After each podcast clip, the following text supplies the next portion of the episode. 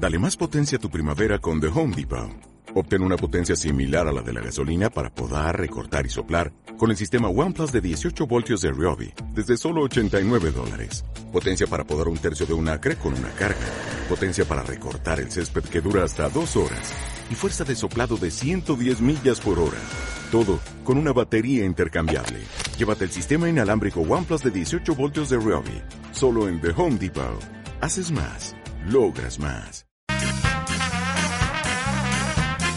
Para aumentar la sismoresistencia literaria en Colombia. Para lanzar una bomba de letras contra los gobiernos corruptos y los que aman la guerra. Un cohete atómico de versos. Un golpe de Estado literario. Un cambio radical y revolucionario. Desde la palabra. Desde las letras. Desde el sonido. Desde el individuo. Junto a Subliteratura.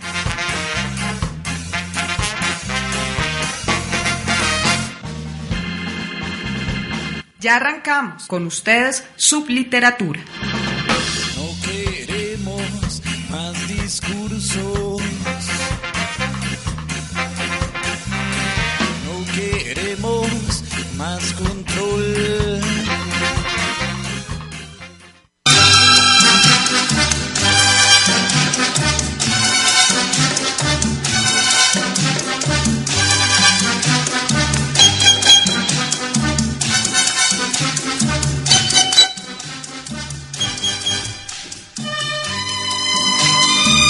Agasajo.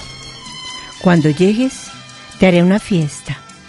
Para hacerla suntuosa, tengo lo necesario. Miles y miles de invitados, los brillos de la noche estrellada. Manjares exquisitos, tu boca, la mía.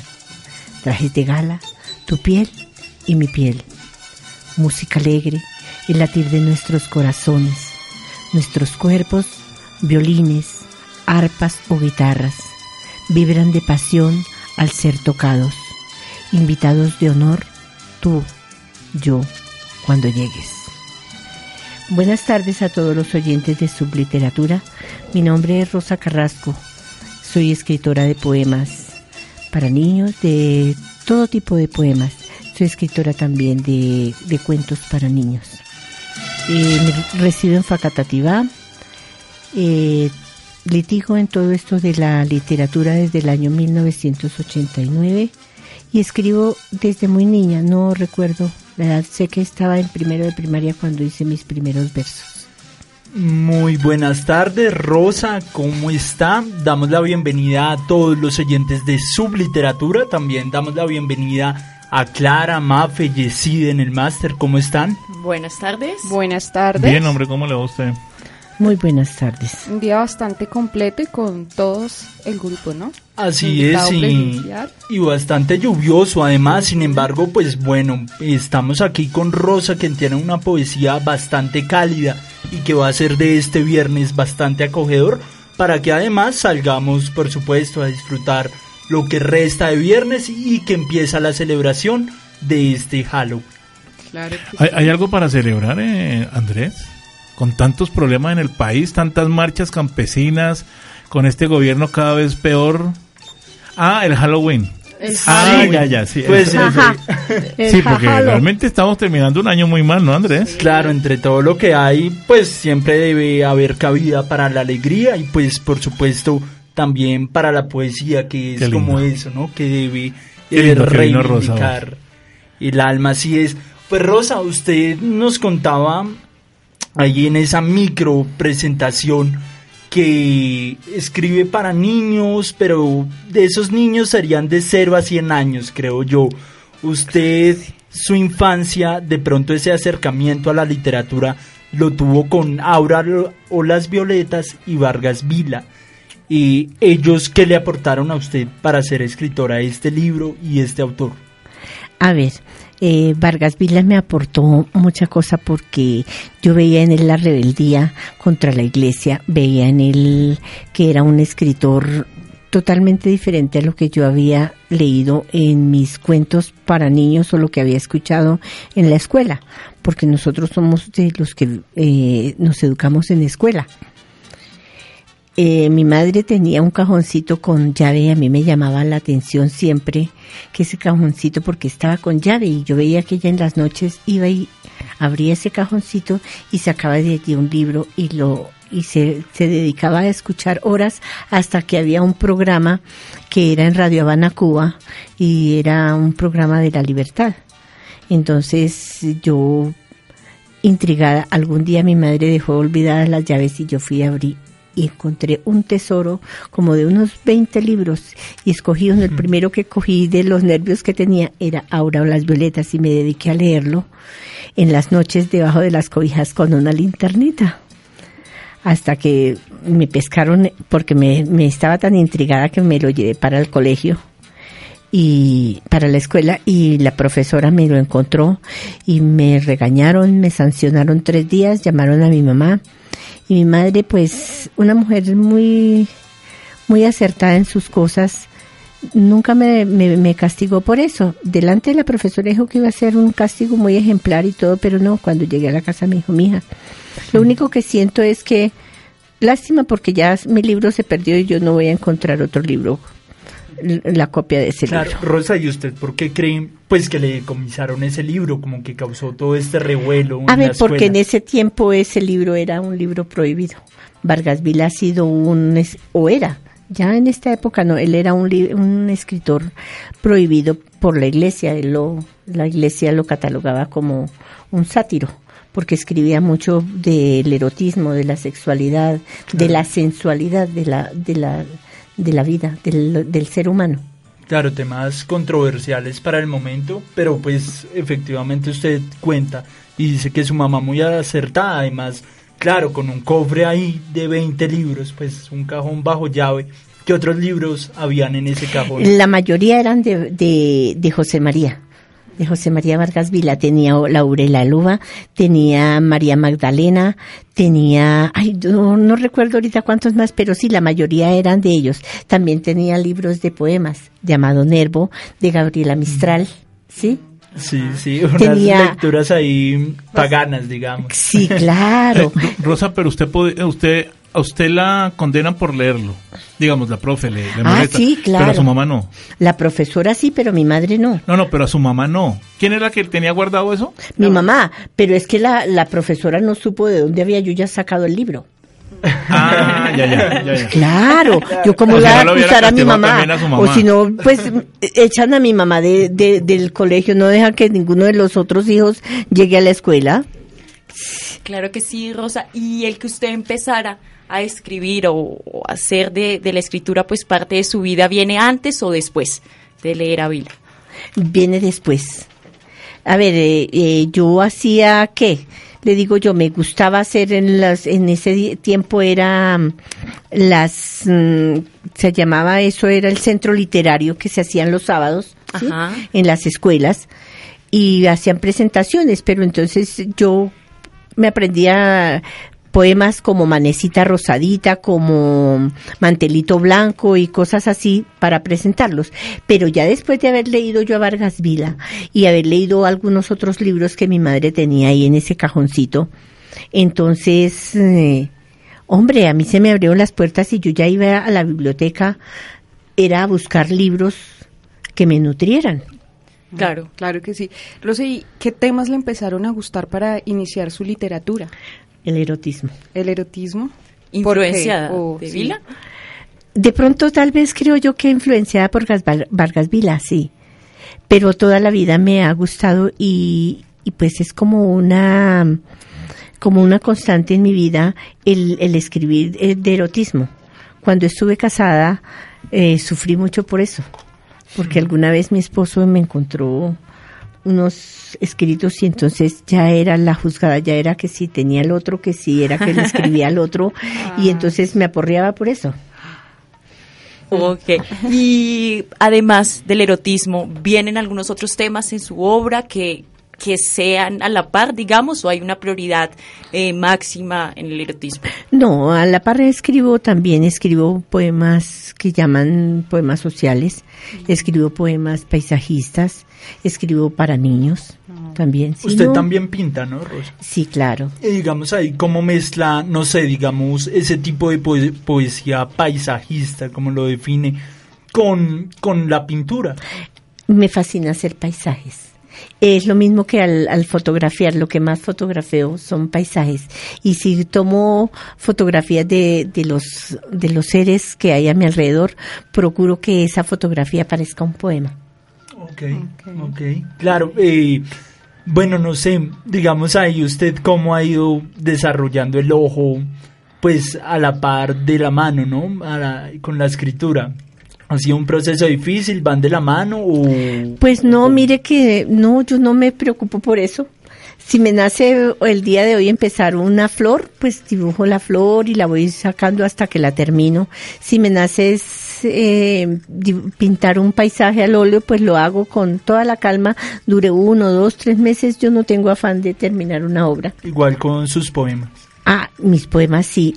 Procuro escribirlos en dos, tres tiros y después eh, darles tijera, como llamo yo, porque pues si yo los puedo, los sí pulirlos, darles tijera, cortar y, pulir todo.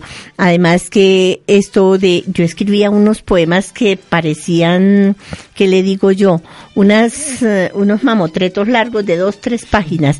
Eh, estando en el grupo Esperanza y Arena aprendí a, a podarlos hasta que quedaran una cosa muy pequeñita. Vea la brevedad en este caso, ¿no? Exacto, sí. Poemas breves. Poemas breves de dos, tres, eh, de dos, tres versos. Ok, vale, Rosa. Y otra cosa, eh, después de que lea Vila y ya usted tiene alguna influencia e inicia a escribir, en ese momento, escribir, ¿usted lo asume como a lo que se va a dedicar o luego de tomar los talleres que tenemos entendidos, los hizo con el maestro Isaías, Peña?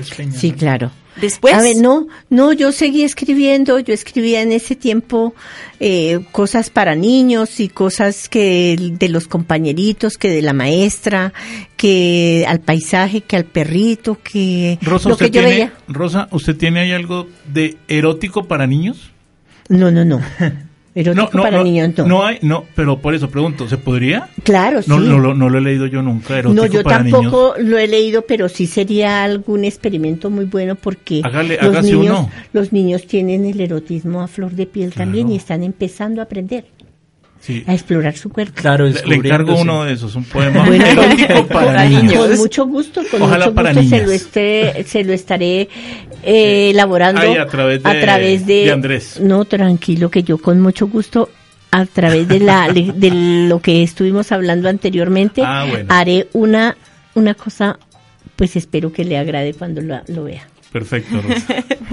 Sí, y pues bueno, vamos con una canción mientras tanto de la Orquesta Aragón para aprender este viernes y pues claro, pues animarnos un poco. Es el bodeguero.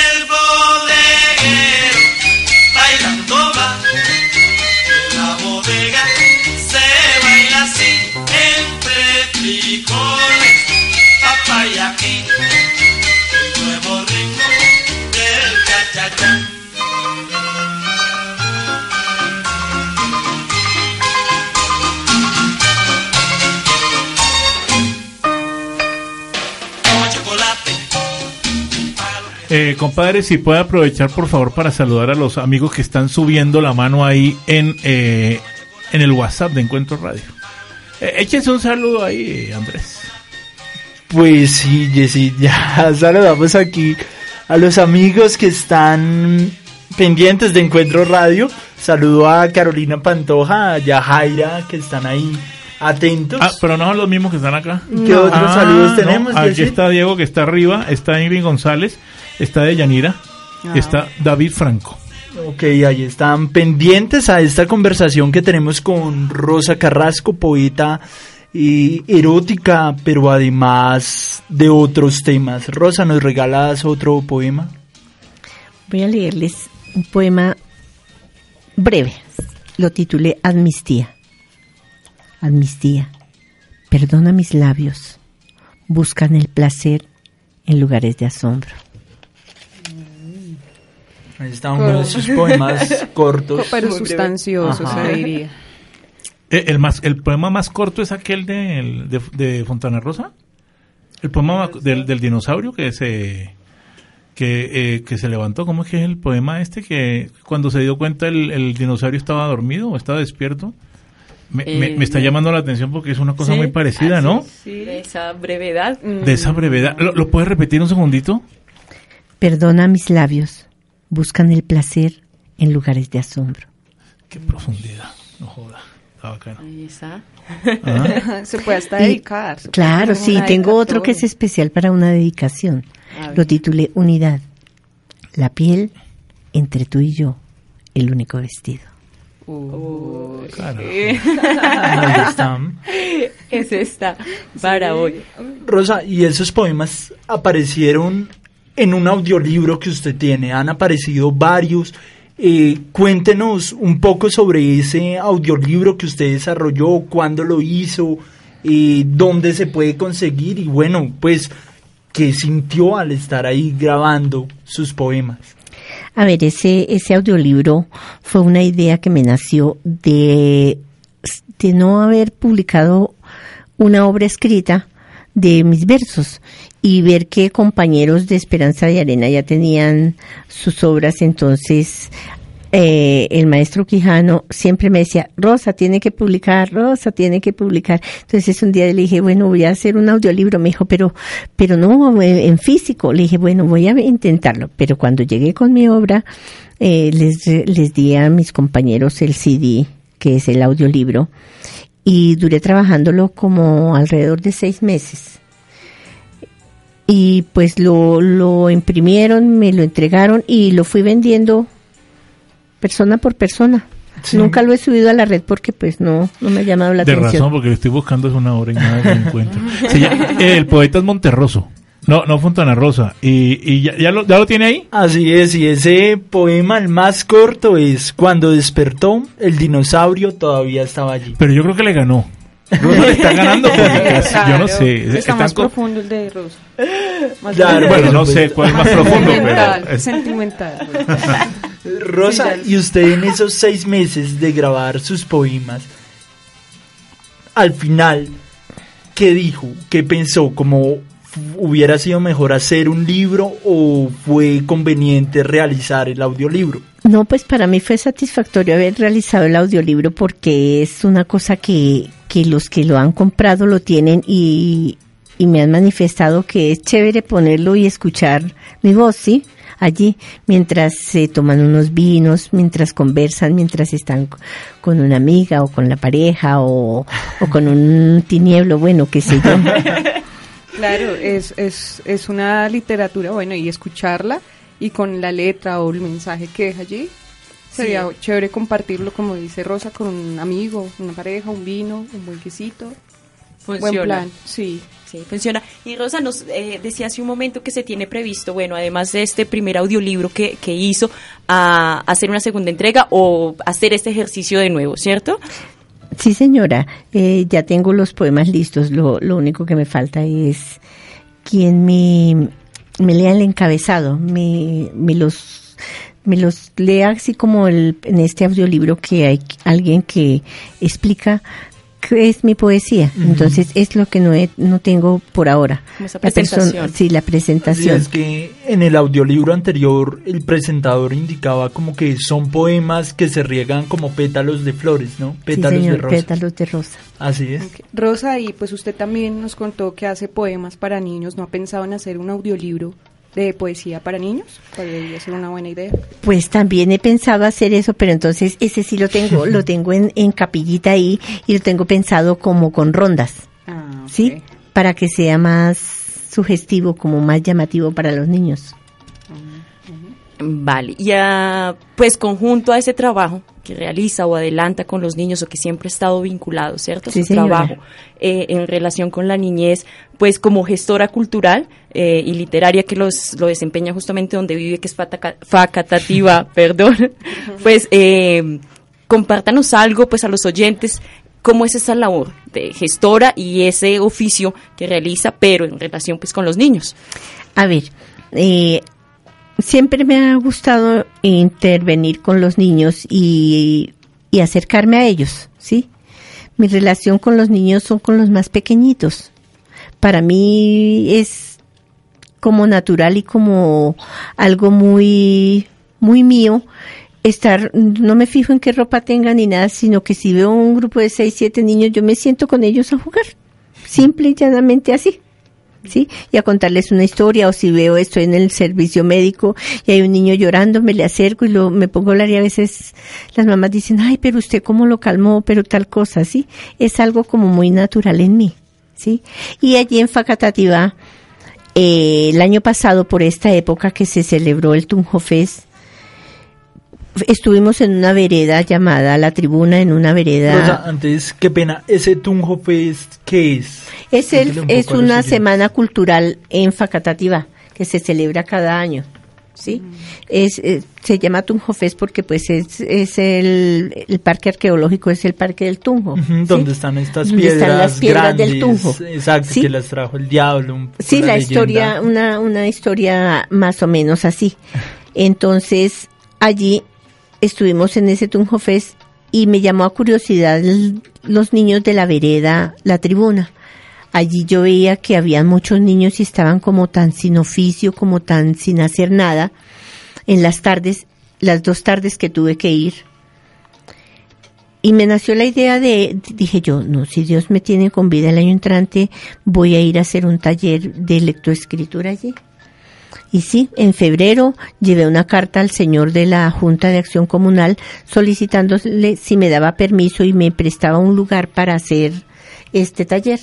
Entonces me dijo, pues darle el permiso sí, porque qué bueno que los niños aquí aprendan algo mejor y tengan en qué ocupar su tiempo, pero lugar no hay.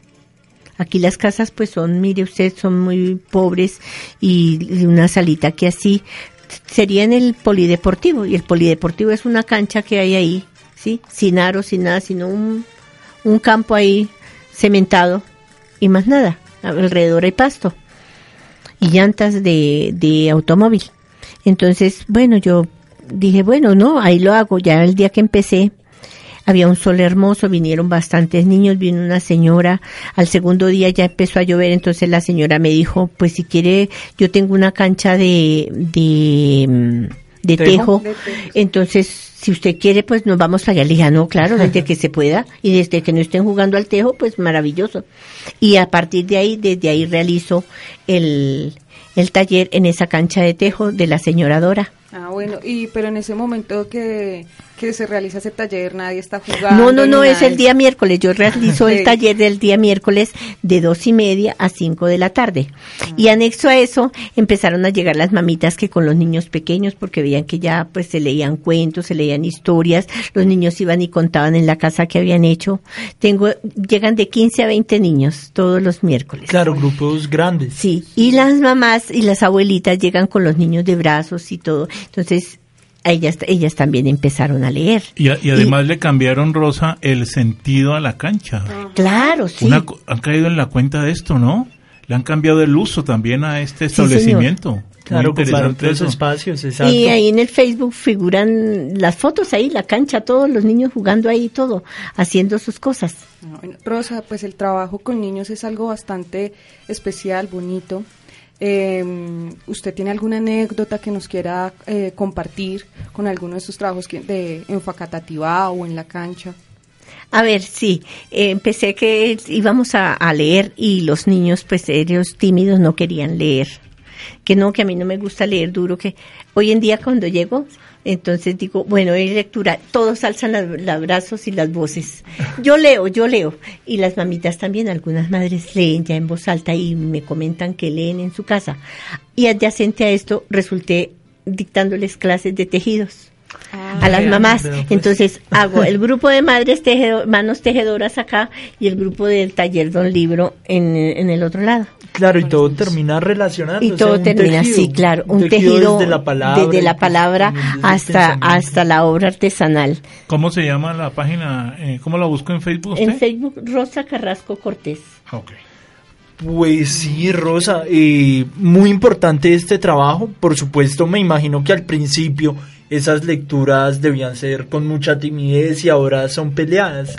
Sí, eh, lo que les comentaba, al principio los niños se escondían, no querían, decían yo no, se agachaban y yo los nombraba. Entonces decían, lee, lee tu profe. Entonces yo les leía duro y les decía cómo se hacía. Entonces un día le dije a una mamita, a ver, ¿qué mamita quiere leer aquí para los niños? Ninguna tampoco. Entonces una me dijo, pues yo, pero es que no leo muy bien. Le dije, no, aquí no estamos calificando lectura, estamos es compartiendo con los niños, así como ustedes les leen un cuento en la noche. Entonces dijo una, ay, yo sí le leo a mi niño. Dijo otra, yo no.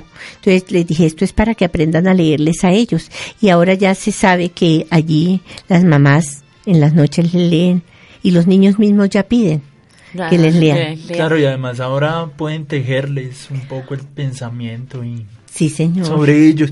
Pues vamos con una canción de Lila Downs, esa que se llama Mezcalito, pues para todos los que hoy se van a tomar mezcal. Uy, qué chévere. Gotita lluvia de calor.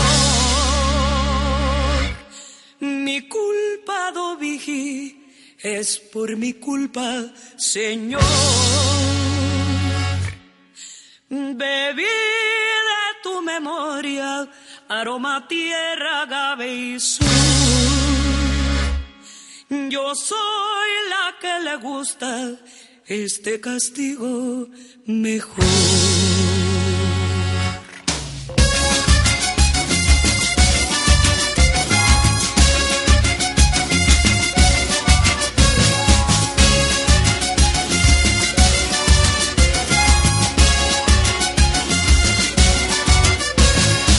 Gota, gota, gota, gotita de mezcal. Gota, gota, gota, gotita de mezcal. Gota, gota, gota, gotita de mezcal. Gota, gota, gota, gotita de mezcal. Dicen que tomando pierdes la cabeza y el dinero. Dicen que tomando pierdes la cabeza y el dinero. Pero a mí me crece el pecho con ese mezcal del bueno. Pero a mí me crece el pecho con ese mezcal del bueno. Como toca la barrica, beso cielo de Oaxaca. Como toca la barrica, beso cielo de Oaxaca. Como pinta el mezcalito, gusanito de tu boca. Como pinta el mezcalito, gusanito de tu boca. Cantaba lloró, tanto mezcal, tanto llorar, tanto tomar. Cantaba lloró,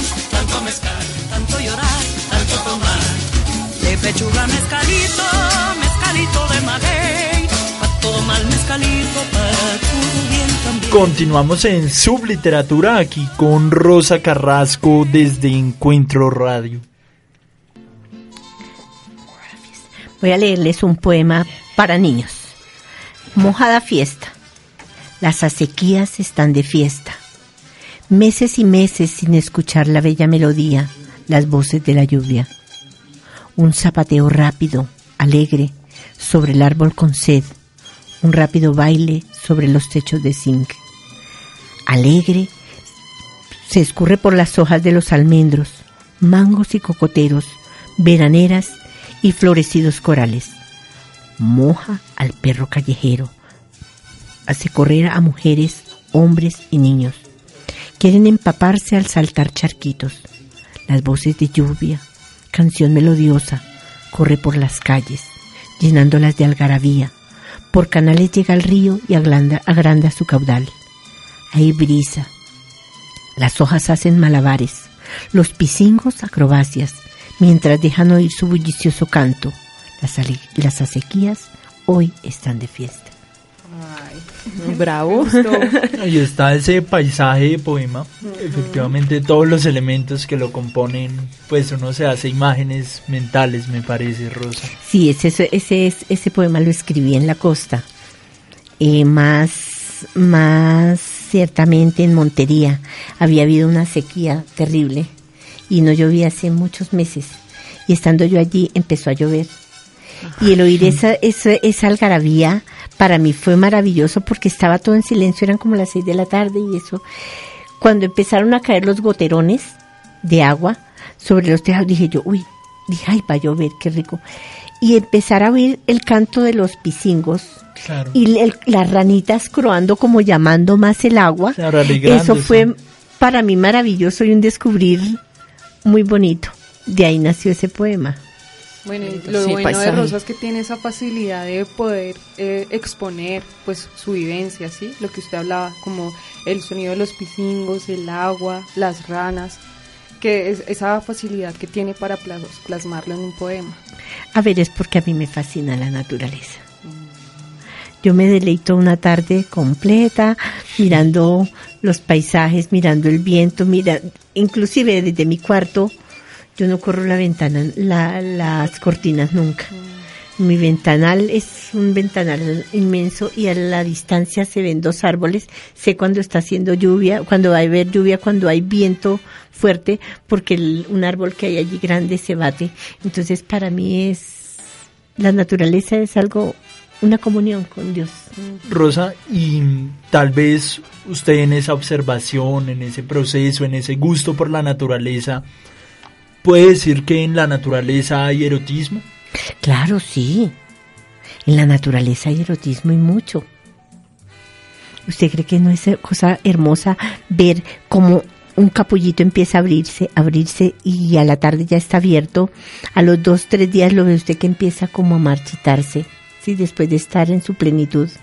Y después de ahí sale una semilla y de esa semilla brota una nueva planta que es eso es sexualidad pura. Así es. Rosa, y de la poesía, ¿qué es lo que más a usted le gusta? Como en estos años que lleva escribiendo, ¿qué podría decir usted que es lo que prefiere de la poesía? A ver, de la poesía prefiero... Me agrada cuando encuentro un poeta o leo a un poeta que, que ha sabido o que sabe, que lleva ese gusto al, al otro ser, al, al, al lector, de, de, su vivencia y que uno la capta rápidamente y como que se pone en ese lugar donde están, donde está lo que uno está leyendo ya sea narrativa, sea poesía, sea lo que sea. Pero me agrada eso de, la escritura, que uno puede como exorcizar eso que siente y que lleva dentro el dolor, la alegría, la angustia, la emoción, el sentimiento. Claro, es ese mecanismo, ¿no? Pues. Eh, es, es tan bonito ver de pronto, me fascina ver esas parejas de abuelos ya mayores que van por la calle de la mano y eso me, me conlleva a, a, imaginarlos en otra tonalidad y a veces escribo así, por eso. ¿no? es vivencial lo que yo escribo en como por lo menos eh, alguna vez escribí sobre aquellas parejas de, de jóvenes que ve uno a veces que uno ve caminando uno que son dos, ¿sí? que va el uno detrás del otro y se ven cuatro piernas. Entonces, alguna vez escribí algo muy chistoso sobre eso, porque la primera vez que lo vi me impactó, ¿sí? Pero después ya seguí viendo y dije, ah, no, eso es un modismo que agarraron los muchachos y más nada. Hace parte de... Rosa, y otra pregunta. en algún momento, pues al principio de la entrevista, en alguna parte nos comentaba esa relación que existe entre, entre pintar y su poesía. Usted traslada sus poemas lo que escribe lo pinta, pensaba eh, sus poemas eróticos. No, no, no. Yo lo que lo que pinto es más que todo paisaje. Ah. Porque tengo la gran dificultad de no saber dibujar un rostro ni un cuerpo. Yo pinto árboles, pinto flores, pinto paisajes, pinto montañas, ríos, el mar, todo esto, pero una figura humana no he llegado a pintarla todavía y no creo que llegue a pintarla. Ahí está pendiente. Eh, Rosa, usted también nos contaba, bueno, nosotros le preguntamos que algo que usted nos quisiera compartir sobre su infancia y hablaba sobre la lectura que su mamá le leía a, la luz de una esperma. ¿Qué tipo de literatura les compartía su mamá? A ver, mi madre nos leía a um, Rafael Pombo. Ah. Ella no nos leía Vargas Vila. Esa, fue una, una pilatuna que yo hice y fui le saqué el libro. ¿Sí? Ella me llamó la atención de que eso no se hacía, que uno no sacaba las cosas que los adultos tenían guardados y menos los libros. Me dijo, lo único que siento de toda esta situación es que perdí mi libro. Eso fue lo que mi madre me dijo pero nunca me castigó ni nada. Me dijo, mija, cuando usted vea una cerradura así, cuando ve algo con llave, eso no se abre, porque son cosas que la gente guarda ahí para que nadie los mire pero yo seguía abriéndolo para sacar los libritos que me gustaban mucho. Rosa, ¿y usted en algún momento le compensó a su mamá ese favor de conseguirle el libro? Ah, sí, ya siendo mayor. Ya siendo mayor, ya, ya casada con hijos, alguna vez estuve en Bogotá aquí mirando en esto de la 19 donde sacaban todos esos libros antiguos y vi el libro ahora, Las Violetas, y había como dos o tres libros de Vargas Vila y vi los títulos y que ya no los tenía complacida se los compré y se los llevé y ya se puso muy contenta. Ay, qué bonito. ¿Y ese gusto por la literatura en la casa, sus papás de pronto, o nada más el de la lectura o el ejercicio también de escribir? No, mi madre era solo, nos leía. Nosotros nunca hicimos el ejercicio de escribir, jamás. Pero yo vengo de, de raigambre, de, de poetas y de, y de tipleros, de copleros, ¿sí? Eh, según cuentan la historia de nuestros padres y nuestros tíos, que el que hizo ese poema tan hermoso, que es una canción, que es Los Cisnes, es de un tío abuelo, de Ramón Carrasco. Ok, ¿y ese lo tiene o no? ese poema. No, es una canción, ese que dice dos cisnes más blancos. Un cisne más blanco, un copo de nieve. Exacto. Ellos, son millennials. Ah, ellos, son de otra época. Ellos son de, ellos son de Britney Spears para, para acá. Ah, no. ¿Y quién es Britney Spears? Esa canción la canta Garzón y Collas. Sí, señor. Se les Las cartas, sí. No, es solo canción de ellos, pero... La letra la letra, la letra es, figura como anónima. ¿sí? Eh, Rosa, eh, su papá era bastante interesado por el tema de la música, ¿no? Mi padre sí, mi padre le gustaba tocar tiple y él, él en las noches se sentaba ya en el patio o en, el, en la cerita del de, pie de la puerta en una banca a tocar su tiple. Pero eh, a Rosa sí no, nunca le interesó el tema de la música, los instrumentos. A ver, sí me interesa, pero es que no tengo como, como la disposición, la agilidad de los dedos para eso. en cambio, mis nietas sí. Nietas sí. ¿Y cómo era esa mezcla ahí de, de, sus padres, no? Su mamá modista, su padre conductor, músico. Eso, ¿cómo la, no sé, cómo le sirvió a usted como para irse formando en, en la literatura o en su vida o que también le diera como ideas para escribir? A ver, eh, yo he sido muy inquieta toda mi vida. Y a mí me gustaba que el día que mi padre iba un domingo o un festivo a manejar, a trabajar, entonces yo me le pegaba. Yo me, yo me levantaba tempranísimo, me bañaba y estaba con mi traje dominguero como una niña preciosita y con mis trenzas y mi vestido y toda como si fuera para misa. Entonces me sentaba ahí. Entonces mi papá me decía, y negrita, ¿y usted por qué está ahí? Yo le decía, ay papi, me lleva. Entonces me decía, no señora, no es que tengo que trabajar. Ay, yo le, yo le ayudo a trabajar. Entonces yo me iba con él.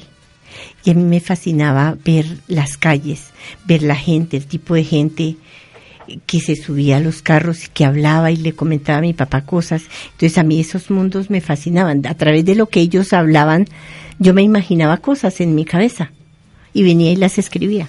Claro, una persona muy sensible desde chica y tal vez toda esa sensibilidad se fue recogiendo pues hasta el punto que usted se convierte en poeta y pues Rosa, ¿usted cuántos libros ha publicado?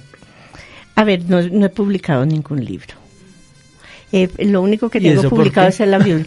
Ay, pues por factor económico porque aquí en, Colombia es muy difícil publicar uno independientemente. Y si uno espera que las mm, las que las editoriales le publiquen, pues prácticamente regalar su trabajo uno, porque un libro, por un libro que vende cada editorial, la remuneración que le dan al autor son tres mil y pico de pesos. Entonces, eso es... No se justifica. No se justifica. No, no creo que, que sea justo. Bueno, Rosy, y si digamos alguno de los oyentes dice, ay, bueno, me interesa mucho, me ha gustado el tipo de literatura que maneja Rosa, ¿dónde ellos la podrían encontrar, conseguir? En el Facebook, en, Rosa Carrasco Cortés.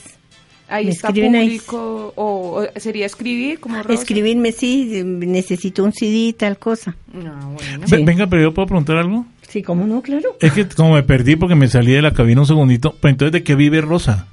A ver, yo soy ¿Ya, ¿Ya le contaron eso? No. Ah, es que como ahora sí ya me perdí. ¿Usted es? Yo soy peluquera. No, pero ahí sí cada vez me sorprende más su, historia, Hola. ¿Por qué? No, no, por eso, porque ¿cómo combina tantas tareas? A ver, para educar y levantar tres hijos que, que Dios mm, en su infinita bondad me permitió tener. Yo tuve tres hijos que separada a los 23 años de ahí para adelante eduqué tres hijos trabajando con peluquería. Ah, vea, las, mujeres siempre son más berracas que nosotros, Andrés. Sí, siempre. Y Rosa tiene su propia peluquería. Tenía, tuve que venderla porque uno de mis hijos se me enfermó. Ah, ok. Y también cose. Ah, sí, yo coso, yo bordo, yo tejo, yo pinto bailo, canto, me tomo una cerveza, estoy delicioso, sueño, viajo con el pensamiento, viajo también materialmente. Andrés, ¿hay alguna... Andrés, ¿hay alguna relación, bueno, como tantas cosas, tanta gente que ustedes han entrevistado acá, eh, a, Rosa la podría uno poner en algún eh, lugar como una especie de poesía artesanal? Podría ser, porque a mí me llama la atención que es una mujer tan común y corriente y con pero tan eh, tan profunda y tan sensible. Sí. ¿Sabe qué me llama la atención? Yo hace mucho tiempo no estaba acá, pero yo escucho los programas. Pero me saca usted completamente del tipo de gente que traen ustedes. Porque ustedes han traído, casi siempre la, la, la gente que hace poesía tiene como un nivel, como que alcanza a veces como a, a tener barreras con los demás. Y lo digo claramente. Sí, por eso es que tal vez no tengo amigos poetas, porque me parece que hay gente que está arriba siempre en un escalón y me llama la atención de Rosa que siendo una mujer pues aguerrida, una mujer que le ha tocado como a mi mamá y tal vez a las de ustedes también, se metió una cosa tan delicada y tan sublime como esto, ¿no? ¿Qué, qué dice usted, Andrés? Pues sí, Jessy, tal vez una poesía, claro, aunque por supuesto tiene temas bastante cotidianos, bastante sublimes de alguna forma, pero sí, claro, a través del lenguaje los ha logrado acercar a nosotros y creo que el día de hoy a los oyentes, mm, no sé, claro, si de pronto entra en una categoría... Sí, no, es una estupidez mía, pero pero, pero yo me no, yo me imagino una persona que me está cortando el pelo ahora que me dio por joder con el pelo y me está y me está fregando el pelo haciéndome algún tiñe o algo y de pronto me dice oiga mientras se le mientras se le seca el y le coge el tiñe el tinte venga le leo esto que lo hice yo eso esa vaina a mí me derrumbaría. Claro. Y así así lo he hecho. Al micrófono, así lo he hecho así lo he hecho y, y las clientas mías que durante años atendí ellas sabían y aún a veces me las encuentro y me, preguntan, señora Rosita, ¿usted todavía escribe? Digo, sí, señora. pero igual, sí. Porque ellas me veían con mis cuadernos ahí escribiendo el señor Rosita que hace escribiendo poemas. ¿Poemas? ¿Le, ¿Quiere le leo uno? Sí, mientras le coge, como dice... Eh, me coge el tinte, me coge como dice Jessy, le coge el tinte o le hago la permanente, entonces, o le, sí, entonces... Señora Rosa, ¿cierto que cuando se tintura el pelo hay que decolorarlo antes? Algunas veces, no todas las ah, veces. no, en el, pelo en el pelo tuyo no, tú, eres rubia. Yo, en cambio, en el mío sí ah, tocó como tres decoloraciones. ah, claro. Eh, mm. eh, señora Rosa, eh, Rocío Huerta. Rosa, nada más. Al, micrófono. señora me hace sentir bueno, más sí, viejita de lo que ya estoy. Pero uno lo dice es como por respeto y me ha pasado con todas las invitadas de Esperanza de Arena que siempre me dicen, no me diga señora, no me diga señora y no lo aprendo, pero pues ya. Eh, aprovechamos para saludar a Rocío Huertas, que está felizmente pues escuchándonos acá y pues ah, también a Rosa. no, yo creo que Como uno dice así siempre. Rosa, ¿nos puede regalar otro poema? Claro, con gusto. Voy a leerles uno que titule Surcos. Labriego de mi cuerpo eres, harás con calidez y fiereza mi cuerpo en otoño. Llegas a sembrar dulzura, calidez, fuego, ciegas de la cosecha, lujuria de caricias nuevas. Uy, pero esa vaina más afrodisíaca que el borojo, le digo. le digo que esa vaina lo prende a uno. Qué bueno. que para eso también funcione la poesía. Pues gracias Rosa por acompañarnos el día de hoy. Gracias a todos los oyentes por estar ahí conectados con Oye, pero este man llega tarde y ya nos va a sacar, vean, faltan cinco minutos, hermano. Eh, Jessy, después cambio de máster, ah, el cambio de máster. Claro, estamos acostumbrados a salir puntuales. Oiga, noche es otra lecturita y que un poco de música aquí, Andrés, hermano. Ah, bueno, aprovechemos, aprovechemos. Rosa, si quiere. Itinerante. Ando errante los viernes, domingos, lunes y jueves evado mi mundo, sábados y martes. El miércoles renazco en el alba de versos y silencios. Uy, no, pero esa poesía sí es para los de subliteratura. Ellos andan errantes de lunes a domingo. ¿Sí? Me parece. Esta sí es, esta sí es la de ustedes. Por fin hay una poesía para ustedes. Pues. Sin saber. Eh, ¿le, pongo una canción, Andrés? Sí, podría ser esa. ¿Cuál, decir? Eso. Eh, pero qué bonito y sabroso. me la pasó usted aquí, ¿no? Así es, la de Benny Moré. Pero qué bonito y sabroso. Bailan el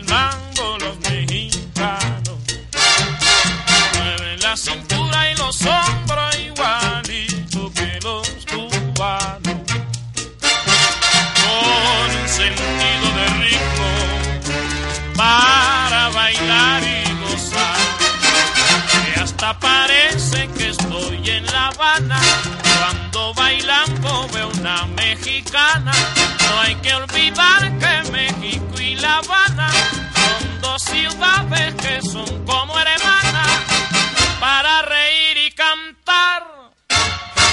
Pero qué bonito y sabroso bailan el mango las mexicanas. Bueno, y pues continuamos con subliteratura y Rosa nos va a regalar otro poema de su autoría. Crepúsculo. Una vez puse una mañana en la cartera para llevarla a recorrer mi senda. Anduve donde los pájaros al gorjear espantan la soledad. Allí el río lava las penas, el viento lleva lejos, muy lejos las decepciones. Junto a la mañana puse luego un puñado de sol. Añadí una llovizna gris, más unos granos de arena. Ahora abro la cartera, busco la mañana y encontré un crepúsculo. El sol es frío invierno, la llovizna torrencial aguacero, la arena un desierto que sepultó los sueños. Otro poema de sus paisajistas también, ¿cierto? Sí, señora. Justamente, bueno, ya con este poema que nos acaba de compartir nuestra invitada, pues ya llegamos al final de Subliteratura, no sin antes, pues nos despedimos con nuestra sección de siempre, que es Subliteratura se manifiesta en contra de algunas situaciones que, que estén pasando en el país, la más reciente y desfavorable y desafortunada, y es la acción brutal, abusivo de la fuerza pública, de los policías, que pasó en estos días, que agredieron a miembros de la comunidad en Vera. Están en la 26, Centro de Memoria Histórica. Entonces, pues su literatura se despide manifestándose en contra de este acto brutal, abusivo. Eh, pues ser humanidad tienen estas personas, mm, parece ser. Fue terrible. Sí. Eh, le agradecemos. ¿Cómo, es que, que, decían en, la, en las marchas de la universidad? ¿O, estudia o se vuelve policía? Eh, hay que estudiar para no, ser, policía, nacional.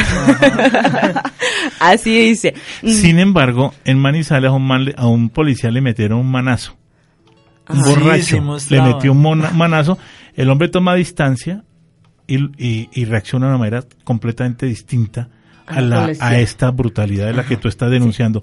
Quiere decir que es posible ser un policía distinto. Claro que sí. Es posible. Y, ojalá existan pues muchas personas que se dediquen No, no muchos policías, sino pues que, se dediquen, muchos policías, pero que sí. pues que hagan buen, bien su trabajo. Exacto cuidar a la ciudadanía, ¿no? Que se supone. Y no maltratarla. Eh, agradecemos, Rosa, por su participación, que haya venido, nos haya acompañado en esta hora, una hora que pues disfrutamos de poesía, conversamos chévere. Apenas para un viernes. No todo puede ser cerveza, Rosa. No, no todo Qué rico puede ser rico educar a la población. Les agradezco mucho su invitación, agradezco los momentos compartidos, esta alegría en esta mesa. Para mí fue muy gratificante, para mí fue un solaz para nosotros y Rosa, cuando haga la primera publicación de su libro, su literatura está acá con las puertas abiertas para dar toda la publicidad para que la gente que quiera tener ese libro lo pueda adquirir. Muchas gracias, muy amable. También estaremos pendientes a la segunda versión del audiolibro y le recordamos a los oyentes que el día de hoy en el Jardín Botánico estará leyendo Héctor Elmos Bozali Ajá, y compañero de Rosa Carrasco en el grupo poético Esperanza y Arena. Sí, señor. Entonces, en el jardín Héctor, botánico. Héctor Lizarazo. Héctor Lizarazo en el jardín botánico a las 6 de la tarde para que asistan.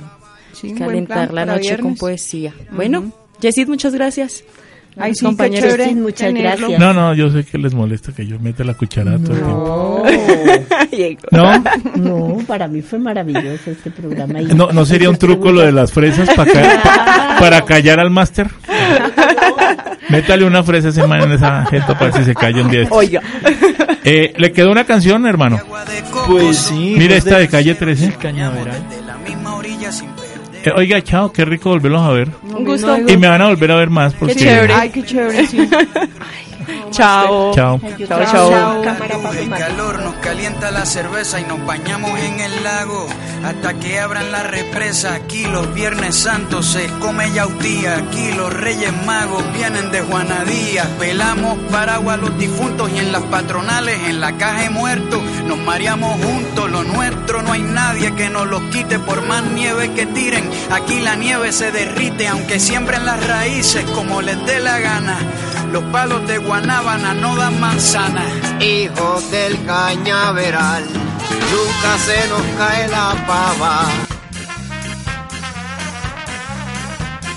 Para aumentar la sismoresistencia literaria en Colombia. Para lanzar una bomba de letras contra los gobiernos corruptos y los que aman la guerra. Un cohete atómico de versos un golpe de estado literario. Un cambio radical y revolucionario. Desde la palabra. Desde las letras. Desde el sonido. Desde el individuo. Junto a Subliteratura.